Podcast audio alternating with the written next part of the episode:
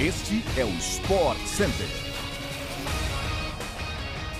Bom dia, fãs de esportes! Estamos chegando para mais um podcast do Sport Center, começando outra semana com o melhor do esporte. Aqui quem fala é o Bruno Vicari. Não se esqueça, claro, de nos seguir aí no seu agregador favorito de podcasts. Os nossos programas vão ao ar de segunda a sexta-feira, sempre às 6 horas da manhã, mas tem também edição extra, sextas à tarde. O Sport Center também está todos os dias ao vivo na ESPN pelo Star Plus.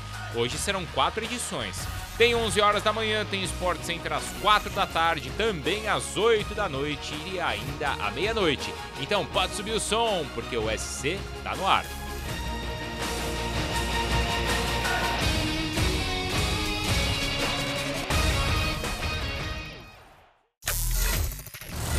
A última rodada do primeiro turno do Campeonato Brasileiro reservou duelos no topo da tabela. Neste domingo, o Palmeiras recebeu o Internacional e teve trabalho para confirmar uma vitória importante. Campeões da primeira metade da liga, o Verdão saiu na frente com o zagueiro artilheiro Gustavo Gomes ainda no primeiro tempo. Na segunda etapa, o Inter pressionou e empatou com o alemão e no finalzinho do jogo, Gabriel Menino fez 2 a 1. Seguindo essa luta nas cabeças, o Fluminense venceu mais uma vez com brilho do Herman Cano. Contra o Red Bull Bragantino, o atacante marcou mais uma vez e teve um segundo gol anulado e ajudou ainda na vitória por 2 a 1 do tricolor carioca. John Arias marcou o primeiro da partida e Luan Cândido diminuiu para os visitantes. Brigando embaixo, Juventude recebeu o Ceará e conseguiu um respiro na tabela do Brasileirão. O gol de Pita no segundo tempo garantiu mais três pontos para o time nessa briga contra o Z4. No final da tarde, já no início da noite de domingo, o Atlético recebeu o Corinthians no Mineirão em mais um duelo no topo da tabela. A partida começou muito forte pelo lado do Galo, logo abriu o placar o Queno com um golaço e o Atlético teve o controle da partida. Só que aí o cenário parecia ser o mesmo, só que no segundo tempo, meus amigos, o Fábio Santos empatou a partida em jogada aérea e o lateral ainda completou a noite mágica contra o seu ex-time, convertendo pênalti garantindo a virada por 2 a 1. O primeiro turno do Brasileirão termina hoje com um duelo de luta contra a Degola. O Curitiba tenta subir posições na segunda metade da tabela e, para isso, recebe o Cuiabá no estádio Couto Pereira. A maior contratação da atual janela de transferências europeia foi a de Robert Lewandowski no Barcelona, e o craque polonês estreou na mesma semana em que foi anunciado logo de cara com El Clássico contra o Real Madrid. No entanto, o amistoso realizado em Las Vegas teve um protagonista brasileiro. O Rafinha foi contratado junto ao Leeds nesta mesma janela e tratou de deixar uma impressão positiva logo de cara brasileiro aproveitou o passe errado do Éder Militão, dominou de fora da área e marcou um golaço para o Barcelona.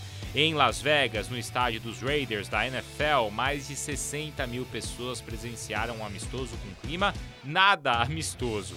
Além do gol do Rafinha e arrancadas plásticas de Vinícius Júnior, o duelo ficou marcado por muita confusão e aquele empurra-empurra entre os jogadores.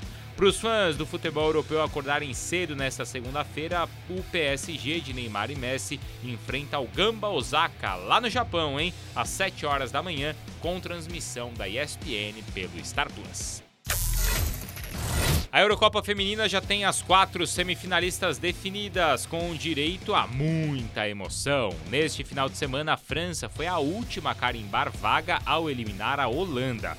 O gol da classificação foi marcado aos 17 minutos da prorrogação. Quem escreveu o seu nome na história foi Yves Percé. A seleção francesa chegou ao gol depois de finalizar 32 vezes contra apenas 9 das holandesas. Na sexta-feira, a Suécia já havia garantido a vaga após marcar com o Sembran logo aos 47, logo não, né? No finalzinho do jogo, aos 47 do segundo tempo, e assim despachou a Bélgica por 1 a 0. Os fãs da Eurocopa conhecerão a primeira seleção finalista do Reino Unido nesta terça-feira, lá no Reino Unido, nesta terça-feira. A partir das 15 para as 4 da tarde, Inglaterra e Suécia fazem um jogaço que define a classificação. Jogo ao vivo, hein? Pela ESPN no Star Plus. O final de semana para o trio de brasileiras que encanta o mundo do skate não terminou com título nos X Games Raíssa Leal terminou a disputa do Skate Street na quarta posição, a Letícia Buffoni ficou na oitava colocação e a Pamela Rosa apenas em nono lugar.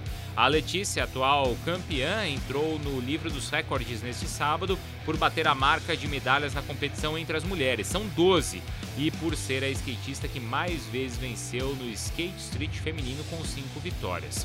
A Fadinha perdeu o lugar no pódio na última volta da competição, ficando atrás da japonesa Momiji Nishiwa e também da Yumi Oda e ainda da Fuma Nakayama, em um pódio 100% japonês nos X Games. No masculino, o brasileiro Luiz Francisco conquistou a medalha de bronze no skate park.